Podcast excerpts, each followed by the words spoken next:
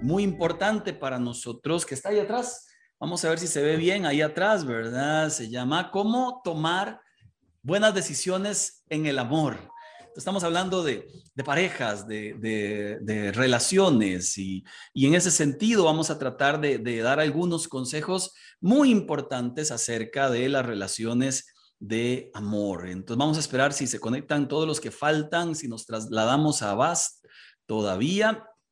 Y yo creo que ya estamos, ¿verdad? No sé si ya me confirman que entramos a YouTube y que entramos a los demás Facebook. Porfa, allí los que están, eh, vamos a ver si me confirman que estamos transmitiendo en todos los demás. Les agradezco. Eh, creo que ahí estamos, me parece. Ya no sé dónde estamos. Ya no sé dónde estamos. Ok, si usted tiene alguna pregunta, le animo a que, a que pueda realizarla acá por el Facebook, de preferencia el mío, que es el único que tengo aquí en mi celular y el único que voy a estar leyendo.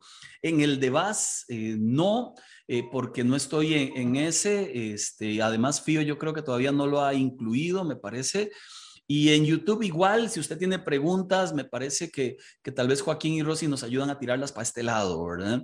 Entonces vamos a trabajar el tema de cómo tomar decisiones y también vamos a tratar de responder algunas preguntas que quedaron pendientes desde el viernes, con, cuando estuvimos aquí con, con Jessica y con Brian, ¿verdad? Que nos divertimos mucho y con Jackie charlando acerca del amor, ¿verdad? Pues hoy vamos a tener que responder algunas preguntas, aquí las estoy buscando, que quedaron pendientes desde, desde aquella vez que nos reunimos, desde aquella vez fue hace poquito, fue el viernes, el viernes pasado. ¿Ok? Entonces, vamos a, arrancar y, como les decía, déjame ver si puedo saludar a alguno de los que tengo acá. Paola Vindas, Steph Cambronero, Mildred, Laura Gabriela, Francisco Noza, Saray Monje, Paola Arias, Nidia Valle. Ahí se están conectando todos los, los demás. Es que siempre me conecto al Facebook de VAS. Y hoy pues esta cosa me metió automáticamente en el, en el mío personal y no supe qué hacer. Lo único que supe fue que ya eran las 10 y que ya habíamos arrancado. Entonces, bueno, así pasa a veces. Entonces, vamos a, vamos a, a iniciar. Estamos hablando de cómo tomar decisiones en el amor que sean sabias, que sean prudentes, que sean buenas, cómo tomar decisiones en el amor que nos ayuden de verdad a elegir bien, no solo a elegir, porque el amor no se trata solamente de elegir bien, se trata también de llevar adelante una relación con sentido, una relación buena, sabia, sana, se trata de llevar adelante una relación duradera ¿verdad? Que tenga pies y cabeza, que tenga sentido, que tenga orientación correcta. Se trata al final de, todo en conjunto, pues que me dé entonces paz en mi corazón y que pueda yo, pues hacer las cosas, las cosas correctas o las cosas correctamente también. En este sentido, pues queremos de alguna forma dar consejos respecto y específicamente al cómo tomar decisiones que sean valiosas, que sean importantes y como le decía, que nos ayuden a tener relaciones sabias, sanas y todo lo, lo, demás que ya que ya hemos estado hablando. Entonces, comenzamos, comenzamos porque creo, creo que es importante que, que, que podamos avanzar. Ok, la vida se compone de decisiones. La vida se trata de decisiones. Algunas decisiones son automáticas, algunas decisiones son este, normales del diario vivir, eh, qué me pongo, qué me quito, si me baño rápido, despacio, si desayuno aquí o en el trabajo. Algunas decisiones tienen que ver con este tienen que ver con, con mi diario vivir, mi diario normal. Pero hay otras decisiones que les llamamos decisiones de calidad.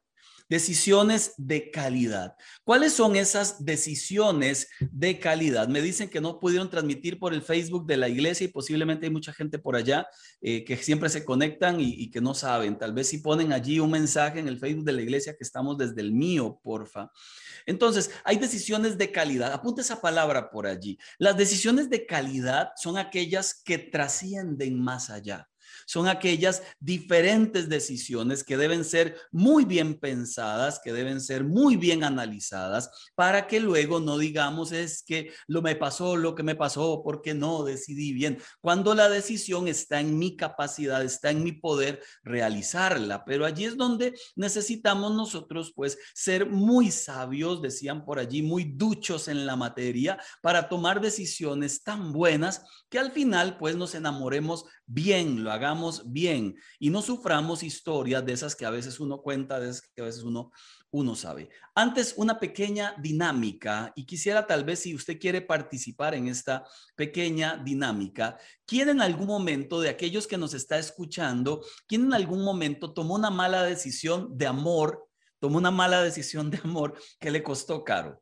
Eh, tal vez no cuente ahí el detalle, ¿verdad? Pero ¿quién en algún momento allí puede contar, mire, yo, yo tomé una mala decisión de amor? Porque a veces, y el problema primario está en esta frase que, que nos olvidamos y que justamente está en la Biblia. Dice Deuteronomio 28, del 1 en adelante, habla acerca de las bendiciones que nos perseguirán y nos alcanzarán y explica cuáles son esas bendiciones. Son muchas.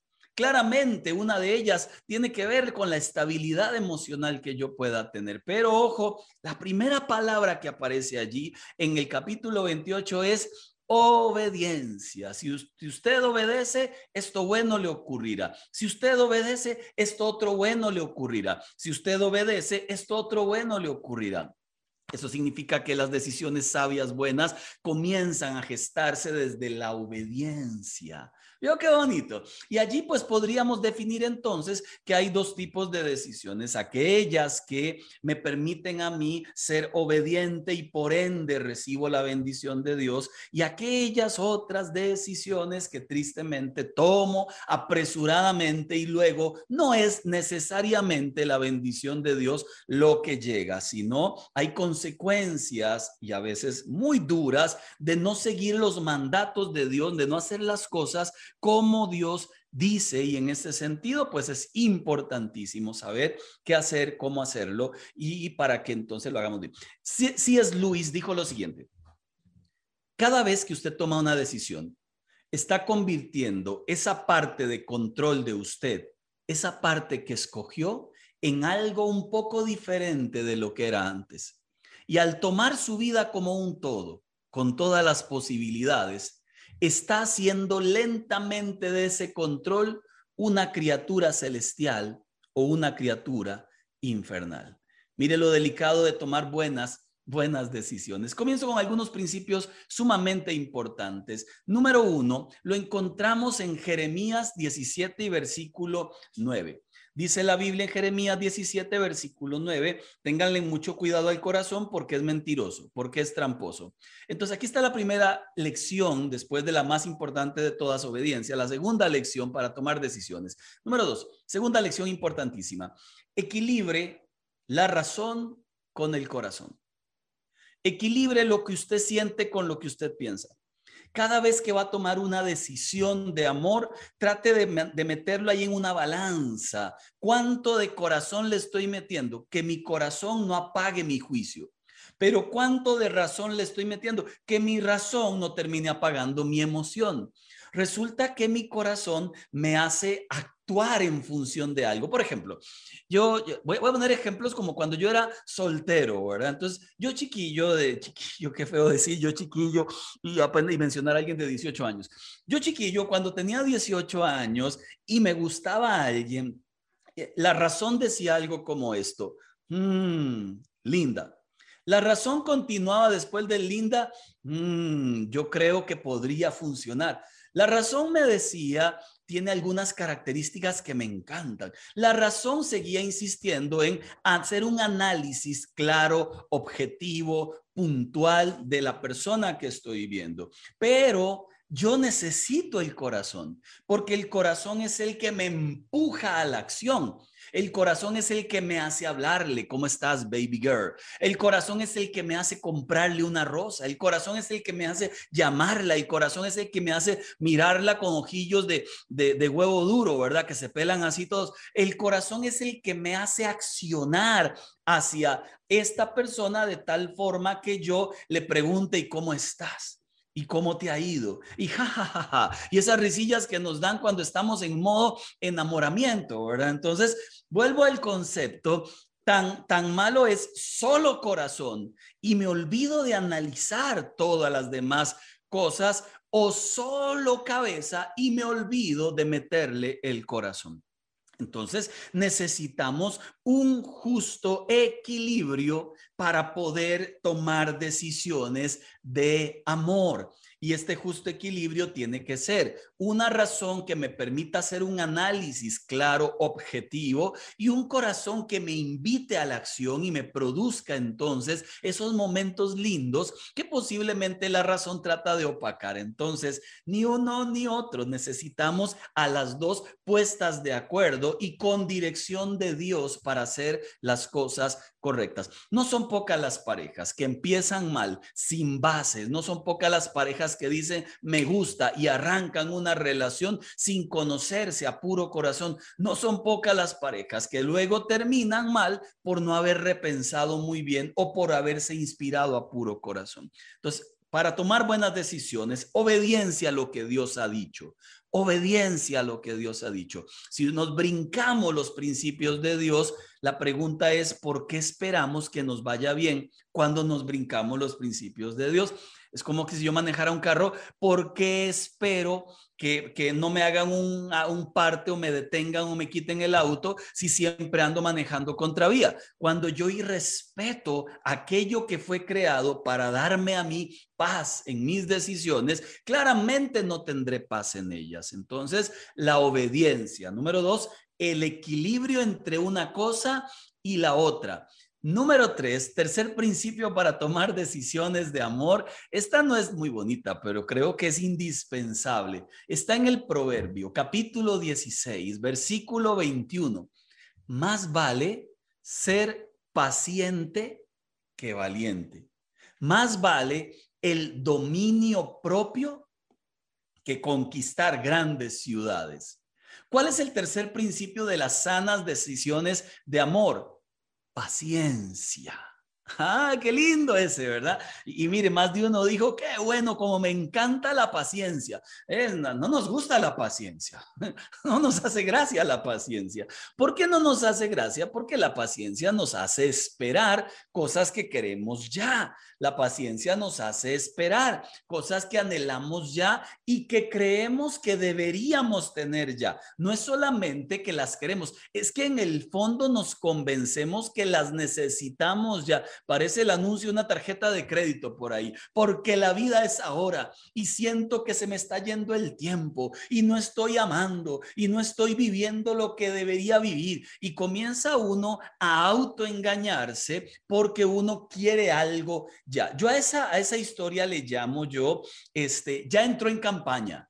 Así le llamo, ¿verdad? Les, les, doy un ejemplo, un ejemplo de ya entró en campaña. Ahora sí me dicen, tenemos a casi 100 personas acá en el Facebook de la iglesia. Aquí en el mío tenemos unas 20 gentes bellísimas, Ana Lucrecia, desde Tegucigalpa, Honduras. Somos ticos, vivimos en Honduras. Excelente, un gran abrazo hasta la distancia. Aurora, Abarca, Nana, Retana, la obediencia trae cobertura. Así es. Candy Jiménez, saludos. Ahí está la manito. Aquí estoy en el mío. Ahorita me brinco al otro. Y aquí tenemos a Nelcy Hernández, a Nana, a Daniel, Isa. Carla González, Alison y ahí todas las demás gentes. Gracias de verdad por acompañarnos. Si gusta hacer preguntas, ya vamos a entrar en algunas que tenemos escritas por allí. Pero volvemos al concepto de las, de las decisiones. Le decía, la obediencia es primero, le decía equilibrio el corazón y la razón, le decía paciencia. ¿Qué significa paciencia? Si, usted conoce a alguien y, y le gusta mucho, pues tómese el tiempo para conocerle Tómese el tiempo para ver cómo actúa en tiempos de crisis. Tómese el tiempo para ver cómo es su carácter de estable o de, no estable. Tómese el tiempo para analizar si tiene la madurez que usted anda buscando o no la tiene. Tómese el tiempo antes de decir seamos novios. Tómese el tiempo para construir una sólida amistad.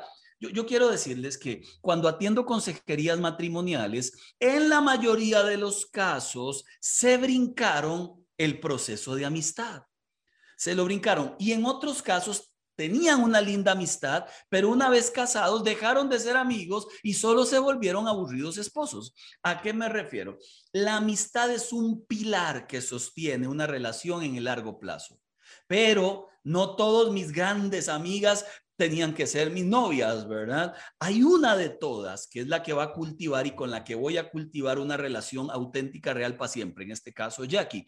Yo debo tener con Jackie, que hoy es mi esposa, cuando éramos novios debíamos tener una sólida amistad comunicación, risas, eh, paz interior, eh, tranquilidad, seguridad, confianza, salidas juntos, tiempo de compañerismo, tiempo de contar chistes malos, tiempo de reírse de chistes malos, tiempo de salir con muchos amigos, tiempo de salir solos, tiempo de contarnos todas nuestras cosas, tiempos de llorar juntos, tiempos de reír juntos, tiempos de, de disfrutar una buena película abrazados.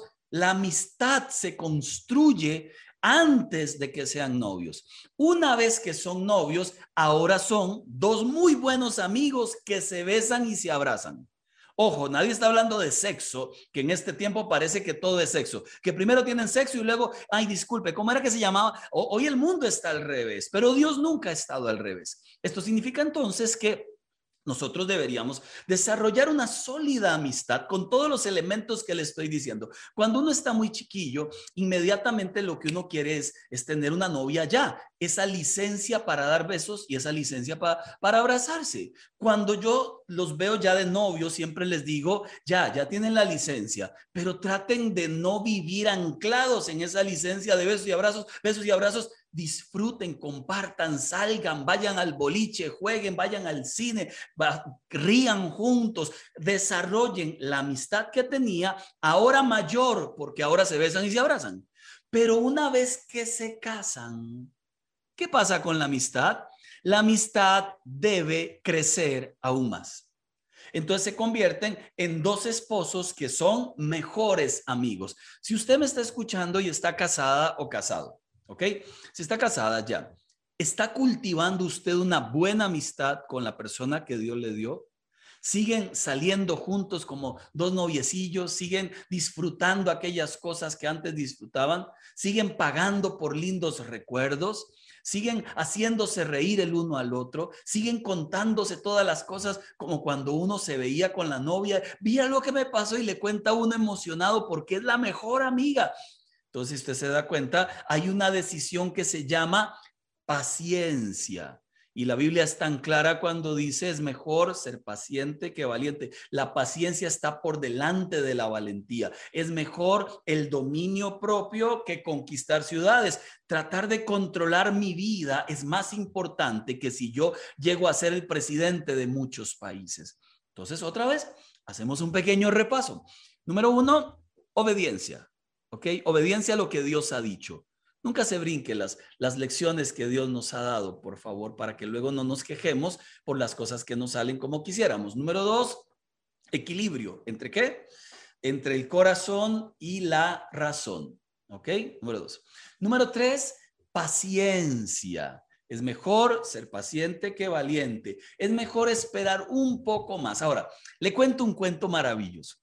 Eh, cuando yo comencé a, tratar con Jackie, a charlar con ella y a verla y a vernos y la llamaba, claramente pues uno apela a la idea de, yo ya la conocía por cinco años, fue amiga mía por cinco años, y ya yo apelaba a la idea de, como ya teníamos tanto tiempo de, vernos y demás, pues ya es el momento de, de, que sea pronto, ¿verdad? De que sea rápido. Mire, ¿Cómo me costó darle un beso, verdad? Porque yo esperaba rapidísimo, yo esperaba que los primeros días ella se desmayara toda y dijera, mi amor, aquí están mis labios para ti. Mm, hiciera la boquilla así para adelante. Pero no, Entre más tiempo pasaba y entre más yo la respetaba y ella a mí, y entre más crecía nuestra amistad, aquel deseo de estar con ella crecía mucho más, aquel deseo de ser su novio crecía mucho más, pero podrían ocurrir dos cosas. Número uno, número uno, que pase demasiado tiempo y yo no haga nada. Número dos, que sea muy corto el tiempo para yo haber hecho algo. Es el principio del capullo y el gusano. ¿verdad? ¿Qué pasa cuando usted ve un capullo guindando ahí en una matita cerca de casa, ¿verdad? Usted ve el capullo y usted tiene dos posibilidades. Esperar que pase el tiempo, que él mismo haga un huequito y lo que va a salir de allí es una mariposa extraordinaria. O Usted lleva tijeras, como hice yo una vez, me perdonan los defensores de las mariposas, y corté chiquillo el capullo y lo que salió fue un gusano con algunos pedazos de ala, un gusano mutante. Y el gusano caminaba y se hacía así para todo lado y yo decía, Dios mío, me engañaron. De este capullo no salen mariposas, salen mutantes. No, si salen mariposas, lo corté antes. Hay mucha gente que se ha enamorado y, algunos se esperaron tanto, tanto, tanto, tanto en el noviazgo o aún ya para casarse que al final la otra persona se cansa y dice, tanto tiempo esperando y nunca se declaró, tanto tiempo esperando y nunca me dio un anillo de compromiso. Otros matrimonios dicen, tanto tiempo esperando y nunca cambió, ¿verdad? Todo lo que le he pedido lo sigue repitiendo igual. Entonces, claramente ese tipo de espera hay que tenerle un plazo, un límite porque de lo contrario, si, si uno de los dos está enamorado y el otro no tanto, ¿qué podría pasar? de lo que ha ocurrido, ¿verdad? Que uno se ilusiona, uno se ilusiona y la otra persona está en otra sintonía completamente diferente. Ahí yo le digo, cuando usted alguien le esté coqueteando y usted sienta que va en serio y usted no está interesado, por favor, dígaselo. Exactamente. Ay, si le duele, le va a doler más que, que ustedes luego con el tiempo, él o ella, se enamoren más y al final, pues nunca se lo diga, se lo haya dicho. Mejor dígaselo, pero ocurre un fenómeno que es de, de orgullo, ¿verdad? Cuando uno siente que se siente atractivo para alguna persona. Entonces, pero ella a mí no me gusta, yo a ella sí, ya yo la dejo, ¿por qué? Porque llena mi orgullo, llena mis vacíos emocionales, pero aquella persona está sufriendo. Aquella persona anhela estar con usted y usted no le es claro. Yo prefiero mil veces, mil veces que no tengan una amistad tan cercana cuando uno de los dos está enamorado y el otro no, porque entonces esa persona se va a hacer daño constantemente. Y yo prefiero mil veces que la persona sea honesta y le diga, mira, no, no creo que sea con vos, yo te respeto mucho, te quiero mucho, amigazos, pero yo no estoy buscando una relación con nadie. Entonces, eso va a desmotivar al otro y le va a desinflar, pero es mejor una desinflación pero, eh, presente que no un roto corazón futuro.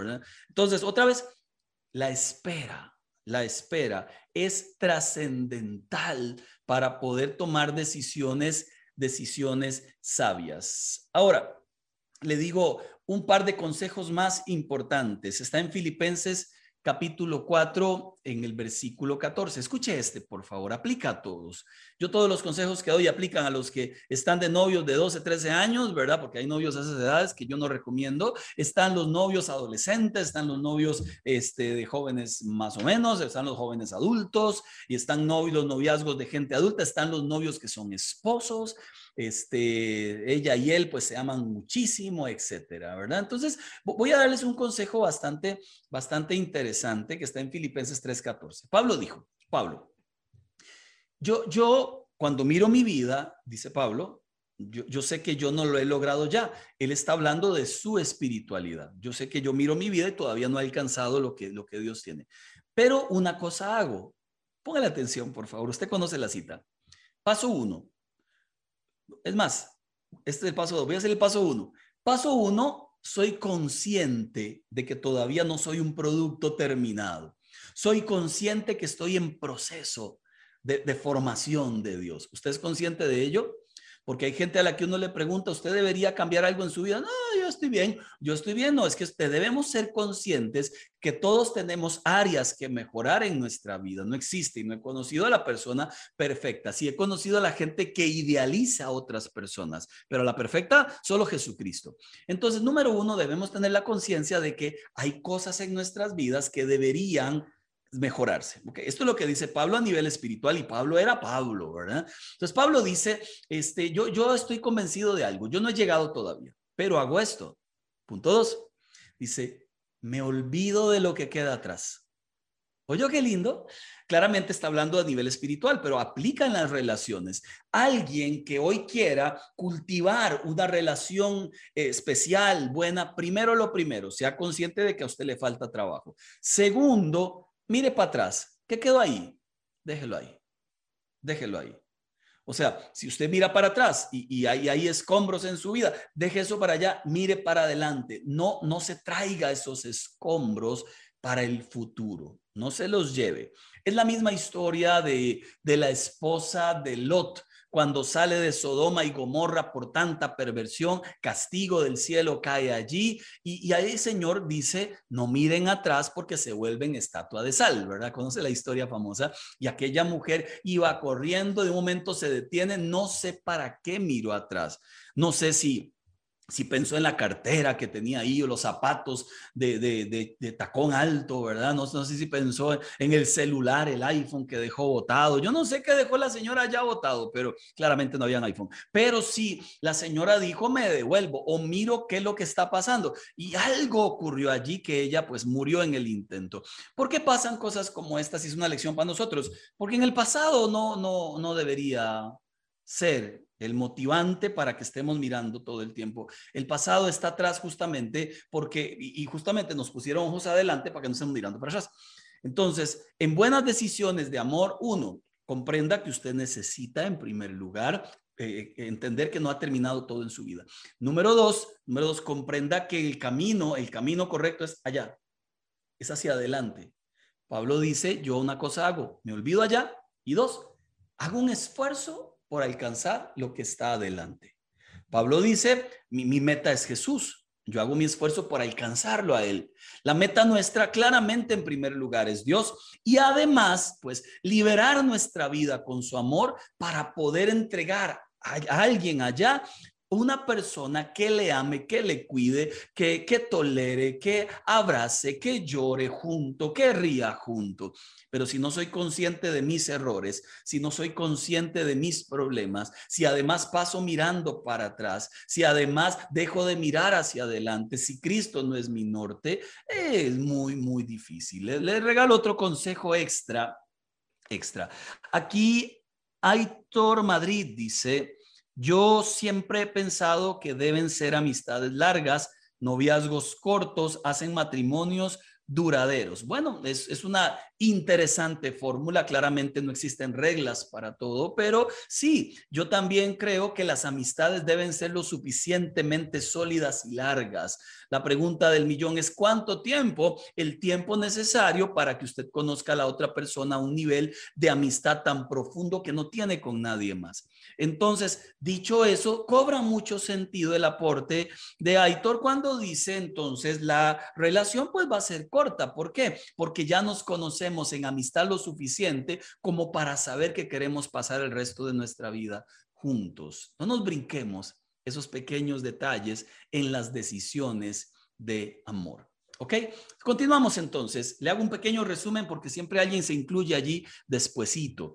Eh, lo primero es, sea obediente a los principios de Dios. Eso trae bendición. No solo trae, es que la bendición viene corriendo detrás tuyo, te persigue y te alcanza. Número dos, número dos, eh, sea paciente. Ah, no, el, dos era, ese era el tercero. El dos era equilibre la razón y la emoción. Número tres, sea paciente. Número cuatro, haga las de Pablo. Entienda que usted debe trabajar cosas en su vida. Lo hablábamos la vez pasada con mi esposa Jackie. Y además de que comprende eso, deje de ver atrás mire hacia adelante y ponga a Dios como el centro. Y aquí le regalo una cita interesante. Busquen primero el reino de Dios y todo lo demás vendrá. Busquen primero lo que es primero, el reino y su justicia y todas las demás cosas que usted anhela vendrán como consecuencia de lo primero. Queremos estabilidad matrimonial, lo primero es Dios en el centro y la consecuencia es la estabilidad. Queremos paz en el hogar, Dios es primero y la consecuencia es la paz que sobrepasa todo entendimiento. Queremos eh, libertad financiera incluso, eh, porque estamos súper enredados económicamente, Vivamos los principios de Dios, que aquí damos los cursos de finanzas, y la consecuencia es paz financiera.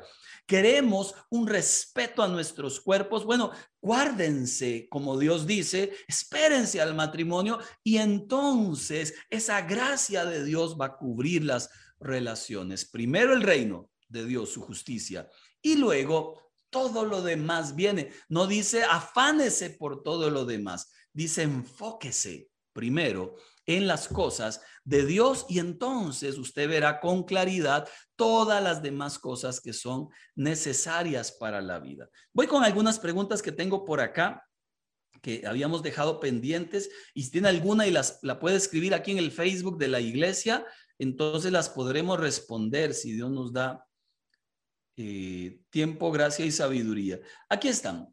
Voy con alguna pregunta que tenemos por acá pendiente. Eh, ¿Cómo poder identificar si estoy con alguien por costumbre o por amor? Qué buena pregunta. ¿Cómo podemos identificar si estoy con alguien por pura costumbre o porque es amor?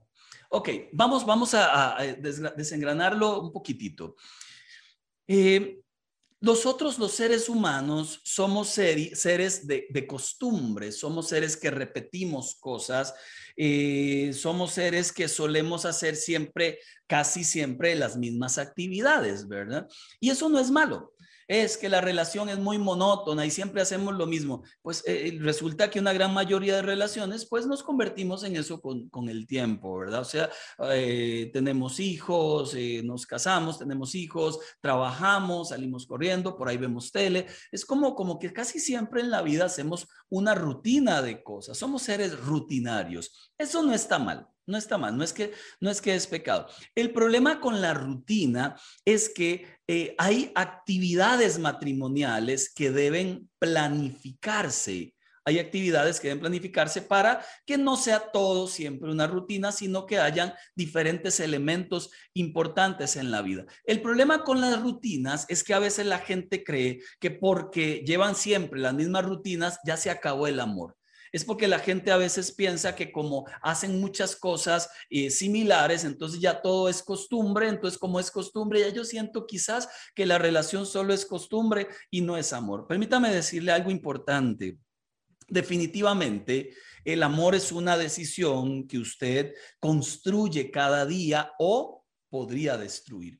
El amor es una decisión que conscientemente usted le siembra, riega, la abona, para que entonces ese sentimiento vaya creciendo y esa convicción se vaya haciendo cada vez más fuerte. Pero si en lugar de sembrar y echar agua, más bien le cortamos constantemente, si en lugar de echarle abono, le arrancamos, le sacamos tierra y permitimos que las hormigas entren y se coman las matitas, entonces, por supuesto que la persona podría pensar de verdad que como no se está cultivando el amor, se está dejando morir.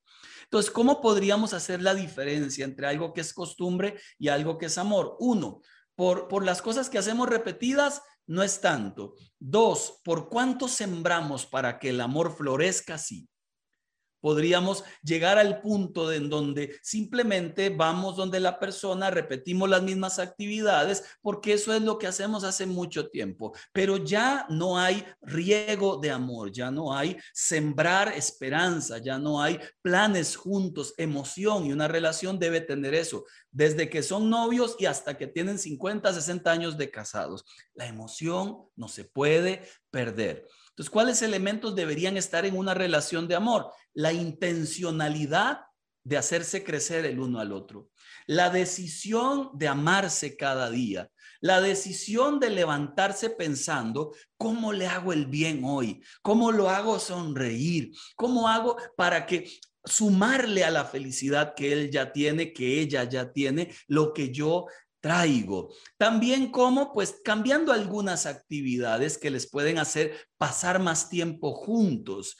Eh, he descubierto algo interesantísimo. Hay noviazgos que están en la casa ahí disfrutando un tiempo juntos, cada uno metido en el celular y es muy poco lo que hablan. Entonces uno de los dos dice, vamos al cine.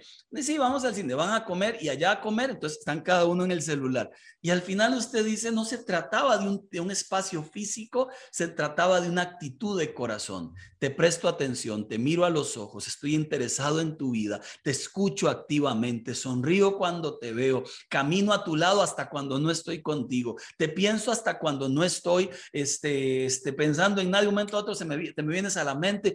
Entonces uno debe cultivar esas cosas, no se cultivan solas. Entonces, uno podría convertir una relación linda de amor en una relación de costumbre, claramente. Y podríamos convertir una relación de costumbre en una relación de amor. ¿Qué tan dispuestos estamos a hacer una como la otra? Esa es la pregunta del millón. ¿Qué tan dispuestos estamos nosotros a, invertirnos para que la relación sea mejor cada día? Esa es la pregunta del millón. Pero aquel que siente que su relación es solo costumbre, ya como que el amor se está pagando, pues vuelva a inyectarle amor, pasión, interés, ganas y así usted se va a dar cuenta claramente y sobre todo si está casado, que entonces lo que Dios ha prometido en su palabra es cierto. Entonces, ¿cómo nos damos cuenta? Claramente por las actitudes que estoy teniendo para con la otra persona. Ahora, puede ser que usted tenga un novio, una novia, un esposo, una esposa, puede ser en medio de la relación que usted esté manteniendo matrimonial, pues este, ya perciban otra vez esta misma idea de la costumbre. Y otra vez, decisiones. Creo que se trata de las decisiones. Acá pregunta una pregunta muy, muy buena. Vamos a ver. Bueno, esto, esto hablamos la vez pasada. ¿Cómo identifico si estoy en una relación tóxica? No, no la respondería tan fácil porque la vez pasada di un mensaje de una hora sobre relaciones insanas y expliqué todas las características de una relación tóxica. Y en una relación tóxica lo más sabio, eh, lo más sabio es si son novios huir de allí.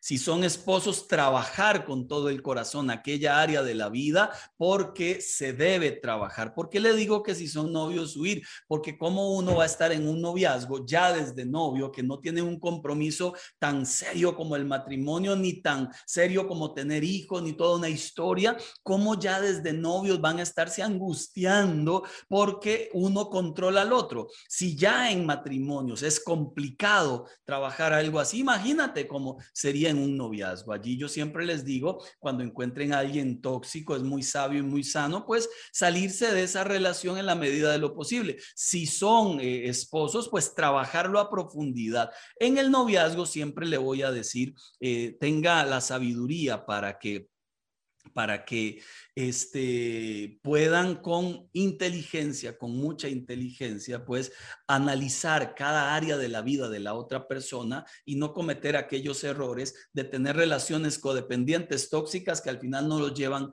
a ningún lugar. ¿Ok? Voy con otra pregunta que hacen acá. Eh, ah, esta es importante. ¿De qué manera puedo evitar estar a solas con mi pareja si vivo solo? Ojo, ojo. Yo, soy, eh, me llaman fundamentalista, eh, religioso fundamentalista, porque sigo creyendo que el sexo es para el matrimonio. ¿Por qué creo eso? Porque por experiencia viví una vida muy licenciosa antes de entregar mi corazón a Dios y no me llevó a ningún lado. Luego viví la vida después de mis 21 años como Dios manda y me ha llevado a un muy buen lugar. Entonces, por experiencia le digo que lo que Dios ha dicho en su palabra es, es es. ¿Qué significa esto? Que la relación sexual, que es un tesoro maravilloso dado por Dios, debe tener, y lo explicamos la vez pasada, dos componentes. Antes de que sea sexual, primero es relación. ¿Ok? Primero es relación sexual. ¿Qué significa que antes de llegar a lo sexual, yo debo tener una relación? Y la relación incluye compromiso, incluye fidelidad, incluye respeto, incluye nada en oculto, incluye paz y no temor, incluye confianza, incluye cercanía, incluye este luz de Dios en medio. Otra vez el compromiso del que le hablaba al principio, el punto mínimo de un compromiso serio para entregar mi cuerpo es el matrimonio. ¿Por qué le digo esto? Cuando hay relación y hay un punto mínimo de compromiso llamado matrimonio, hay un sexo auténtico. Ahora le explico por qué soy tan, tan eh, extremo en algo como esto. No es extremo, es lo básico. Cuando una persona tiene sexo con otra persona, estas son las cosas que ocurren. Número uno, entregas el físico, es lo primero que se entrega, ¿verdad? Y cuando son muy chavitos, eh, muy chiquillos, eh, parezco mexicano, tienen 12, 13 años, ya, ya físicamente parece que pudieran tener un acto sexual, pues eh, el resto de, la, historia aún no está formado. Uno, hay un físico que se entrega. Dos, hay un intelecto que se entrega en ese momento. Tres, hay una ética que se entrega, una moral, que es lo bueno, que es lo malo, lo debo, lo, no lo debo hacer. Número cuatro, hay un alma que se entrega. Número cinco, hay un corazón que se entrega entregamos eh, la vida por completo en una relación sexual. No es que ponemos el físico y todo el resto lo mantenemos inmutable. Sencillamente en un acto sexual entregamos todo. Por eso es tan importante que ese acto sexual llamado relación en realidad se dé dentro de la, la, la dinámica del matrimonio. Entonces, allí es donde uno debe primero comprender el principio. Esto me conviene esto le conviene, esto me protege, esto le protege a ella. Como entonces estamos claros que la voluntad de Dios es esta, que es lo mejor para mí, que es lo mejor para ella, voy al segundo paso. Si tengo una novia que, que ambos tuvimos algún historial allí eh, pasado y nos cuesta esto de la sexualidad, o usted vio mucha pornografía, o, o tuvo una novia anterior con la que tenía relaciones sexuales, pero ahora quiere hacerlo bien, primero la comprensión de lo que Dios dice, que estoy dando cuando entrego sexualidad. Y número dos, como sé esto, y como quiero respetar a Dios, respetarla a ella y respetarme a mí, entonces ahora pongo límites. ¿Qué son los límites? Sencillamente son barandas a la orilla de la carretera para que el carro no se caiga. Pongo límites. Si usted vive solo, eh, no la lleve a su casa. Ay, se, se, puede. Bueno, yo viví solo cuatro años, tres años de mi vida y en todo ese tiempo, en ese tiempo fui novio de Jackie y nunca la llevé a casa. Eh, ¿Usted iba a hacer algo? No, yo era el pastor de jóvenes de la otra iglesia. Yo no, no es que pensaba hacer algo ahí en mi casa con ella, pero era un lugar de tentación para mí. ¿Por qué? Porque no hay nadie. ¿Por qué? Porque hay tres cuartos con tres camas. ¿Por qué razón? Porque nadie se iba a dar cuenta. ¿Por qué razón? Pero yo entiendo que, que en primer lugar es algo que yo lo comprendo como un mandato del cielo, como algo bueno para mí, como un respeto para ella. Entonces evitamos lugares, situaciones que nos puedan comprometer para cuidarle el corazón, que ella me cuide el corazón, porque la amo y quien ama da y no está pidiendo. En cambio, la lujuria siempre pide y no da. Son cosas diferentes. Aquí sí podría decir que una relación que tristemente ha caído solo en sexualidad día y noche y todo el tiempo y solo en eso, ya posiblemente no es amor aquello, es pasión. Y la pasión lujuriosa hace que una persona solo pida y pida y quiero y dame un poco más y yo necesito más. Parecen canciones de reggaetón. Terribles, por cierto. ¿Quién compuso esa música tan rara?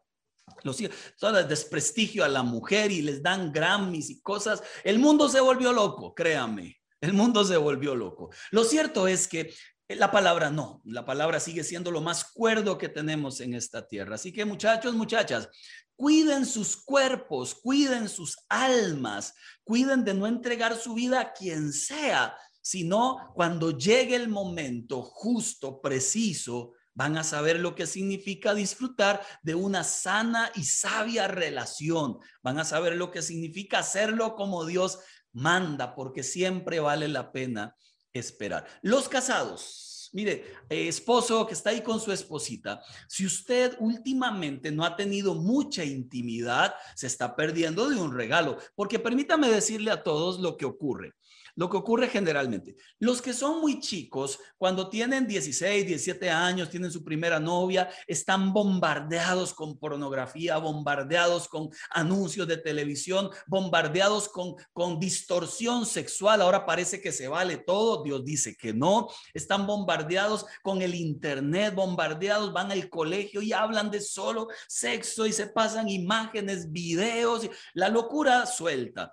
Pero, otra vez, Este muchacho se llega a casar 21 o 22 años y piensa que el mundo entero se trata de sexo, ¿verdad? Porque estamos en una sociedad sexualizada o sensualizada que incluso vende cosas a través del sexo. Entonces, este muchacho se casa y una vez que se casa, llega la vida real. La vida real no es solo sexo. En la vida real hay hijos, hay trabajo, en la vida real hay deporte, en la vida real hay estudio, en la vida real hay compromisos. Entonces, los chicos que recién se casan piensan y ahora en adelante y la luna de miel y será solo luna y mucha miel. Y mire, y, luego si usted le pregunta a gente casada, muchos de ellos te van a decir que, este, bueno, no, no es que pasamos todo el tiempo en eso, bueno, ahora es que pasamos a veces muy ocupados. Entonces, hay una paradoja allí. Por un lado, el que no se ha casado y piensa que de solo sexo se trata un matrimonio se equivoca. Eh, eh, hay algo más grande, mucho más grande en la relación matrimonial. El sexo es un componente extraordinario que Dios ha sumado, además de la procreación. Lo cierto es que, en primer lugar, uno, debe comprenderlo así. Número dos, número dos. Ahora, eh, una vez casados, ahora resulta que el tiempo, las ocupaciones, eh, las carreras, eh, el cansancio, repercuten tanto en la relación que ya casi no se buscan. Entonces es una ironía. Había un, autor que se llama Stephen Atherboom que decía, mire si el diablo es diablo, que antes de casarnos hace todo lo posible para que tengamos sexo, pero una vez casados hace todo lo posible para que no tengamos. Mire si es espiritual esto de la, de la sexualidad, porque así es. Hay momentos en la vida donde necesitamos de verdad comprender que, que la relación es como Dios dijo y deberíamos vivirla tal cual Dios la ha planteado en su palabra. Voy con un par de preguntas más y termino. En realidad, eh. Ay, aquí está muy linda, esta de Yuri y Tatiana, ¿cómo se puede hacer para que en el matrimonio, ya con hijos, no caigamos en la rutina sin darnos tiempo como pareja? Eh, tomen decisiones. Siéntese con su esposo, Yuri, eh, si es usted la del caso, o si es este Carlos con Sofía, o siéntese con la esposa, usted siéntese con el esposo, usted. Y ahora, hablen, como gente adulta. Mi vida, mi amor, eh, no sé cómo, mi hormiguita, no sé cómo le dirá usted, pero siéntese con él, siéntese con ella y a partir de este momento, entonces, dígale lo siguiente. Te amo con todo mi corazón. Siempre es bueno una linda introducción. Me siento hiper feliz a tu lado. No obstante, creo que tantas cosas, estudio, trabajo, los hijos, nos han robado un poco de tiempo o no hemos planificado muy bien el tiempo. Creo que es un buen momento para sentarnos y hablar. ¿Cuáles van a ser los días de familia? ¿Cuáles van a ser los días en que salgamos usted y yo solos? ¿Cuáles van a ser los días de estudio? ¿Cuáles van a ser los días de iglesia? ¿Cuáles van a ser los días de trabajo? Porque en ese sentido podemos hacer un cronograma y hay días que deben ser intocables y son solo para ustedes dos. Ahí les digo, hagan todo lo que nunca han hecho salgan, disfruten, vayan, vengan, caminen, aprendan a nadar o a correr o hagan algún deporte, porque son decisiones, son decisiones. En algún momento recuerdo que Jackie, mi esposa maravillosa, me dijo, mi amor, tenemos que salir un poco más en familia. Y yo le dije, tiene toda la razón. Como yo duermo poco, ese sábado me levanté desde las 5 de la mañana entonces me le acerqué, Jackie le dije, ya listo para salir todos juntos en familia. Ella me miró entre dormida y despierta, me habló en chino, mandarín, me habló en, en ruso y lo que le entendí fue, quiero dormir un poco más. Entonces le dije, ok.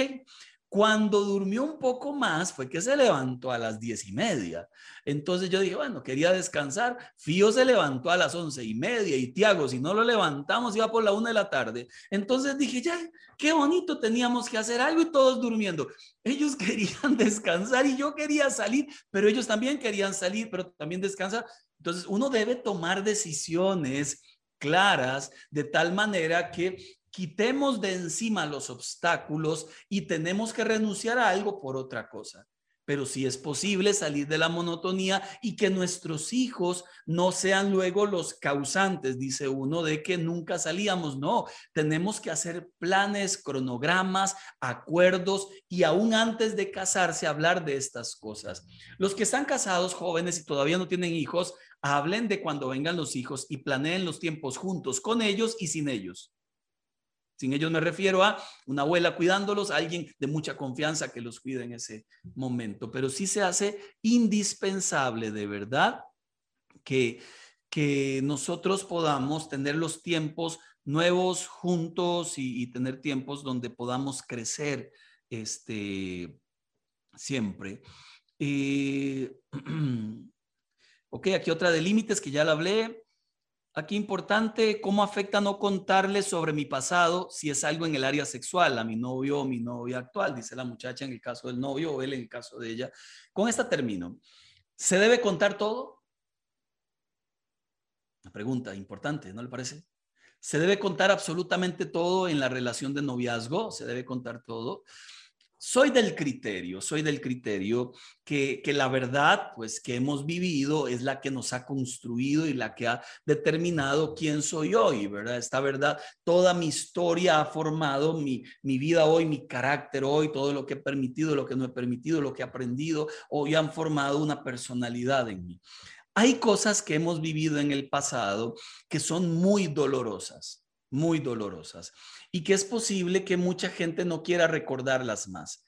Es posible que, sean historias de, tanto dolor que, que la gente dice, mejor no cuento esto porque me va a lastimar mucho más. Además, es parte de mi pasado. Anduve con tal, hice tal cosa, me pasó esto.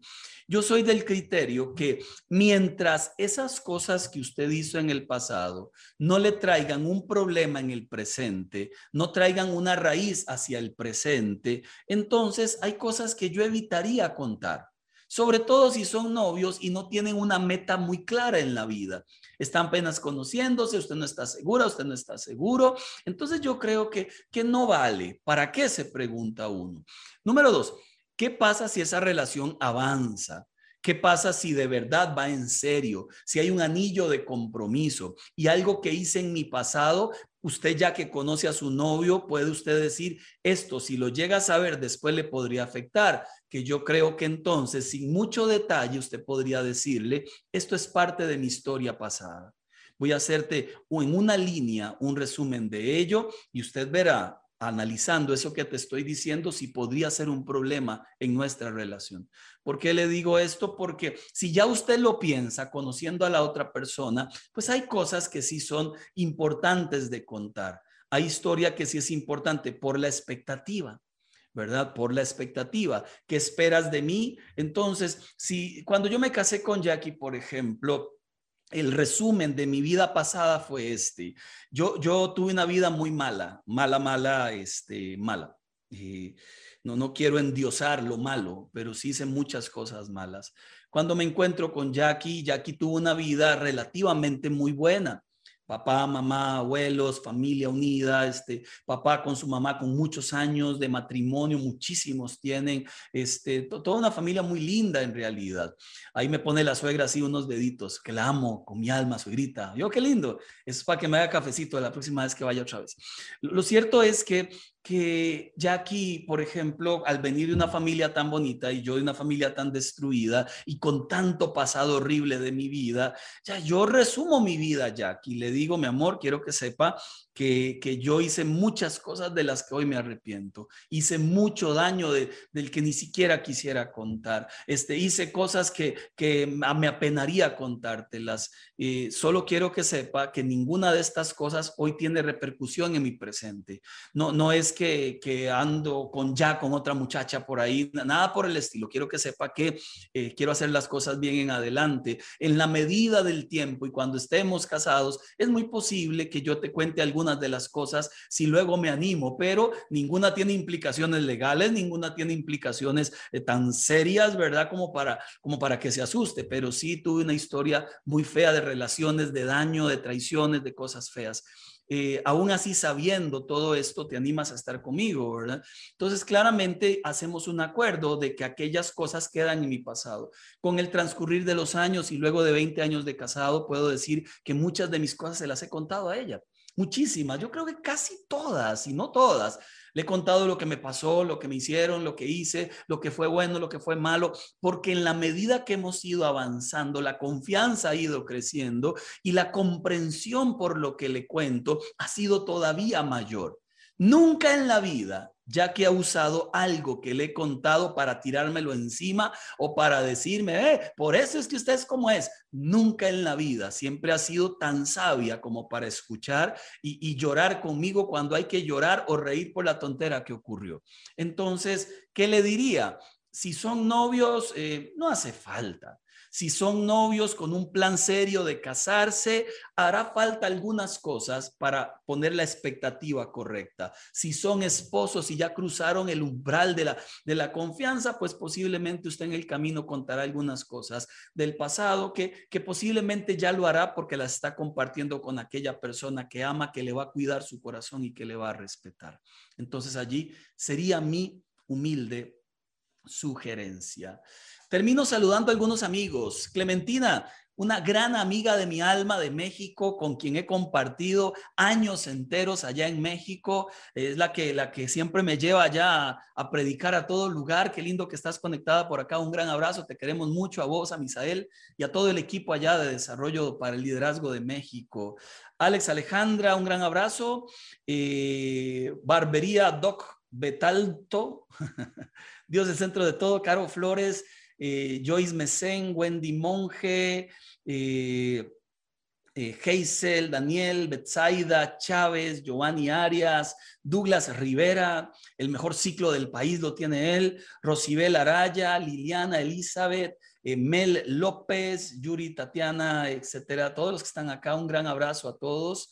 qué lindo que nos están acompañando. Recuerden, si ustedes joven todavía de menos de 25 años y quiere reunirse con un grupo como usted, escriba a eco.vas.cr eco.vas.cr o jóvenes vas.cr y diga, yo quiero pertenecer a los grupos pequeños saludables. Si usted es un matrimonio que está aislado, un poco solo por allí, eh, le invito a que pertenezca a los grupos pequeños saludables de la iglesia. Ya se reúnen semanalmente este, por virtual. Entonces, escriba a matrimonios Este fin de semana les invito, estaré compartiendo el tema ideología de género en los tres cultos. Véngase, si usted tiene placa creo que es par el sábado, impar el domingo, no sé. Usted busque ahí en el ministerio, anótese y no falte, recuerde que nunca será lo mismo estar en casa que congregarse, nunca será lo mismo. Recuerde, y Dios nos manda como orden del cielo, no dejen de congregarse.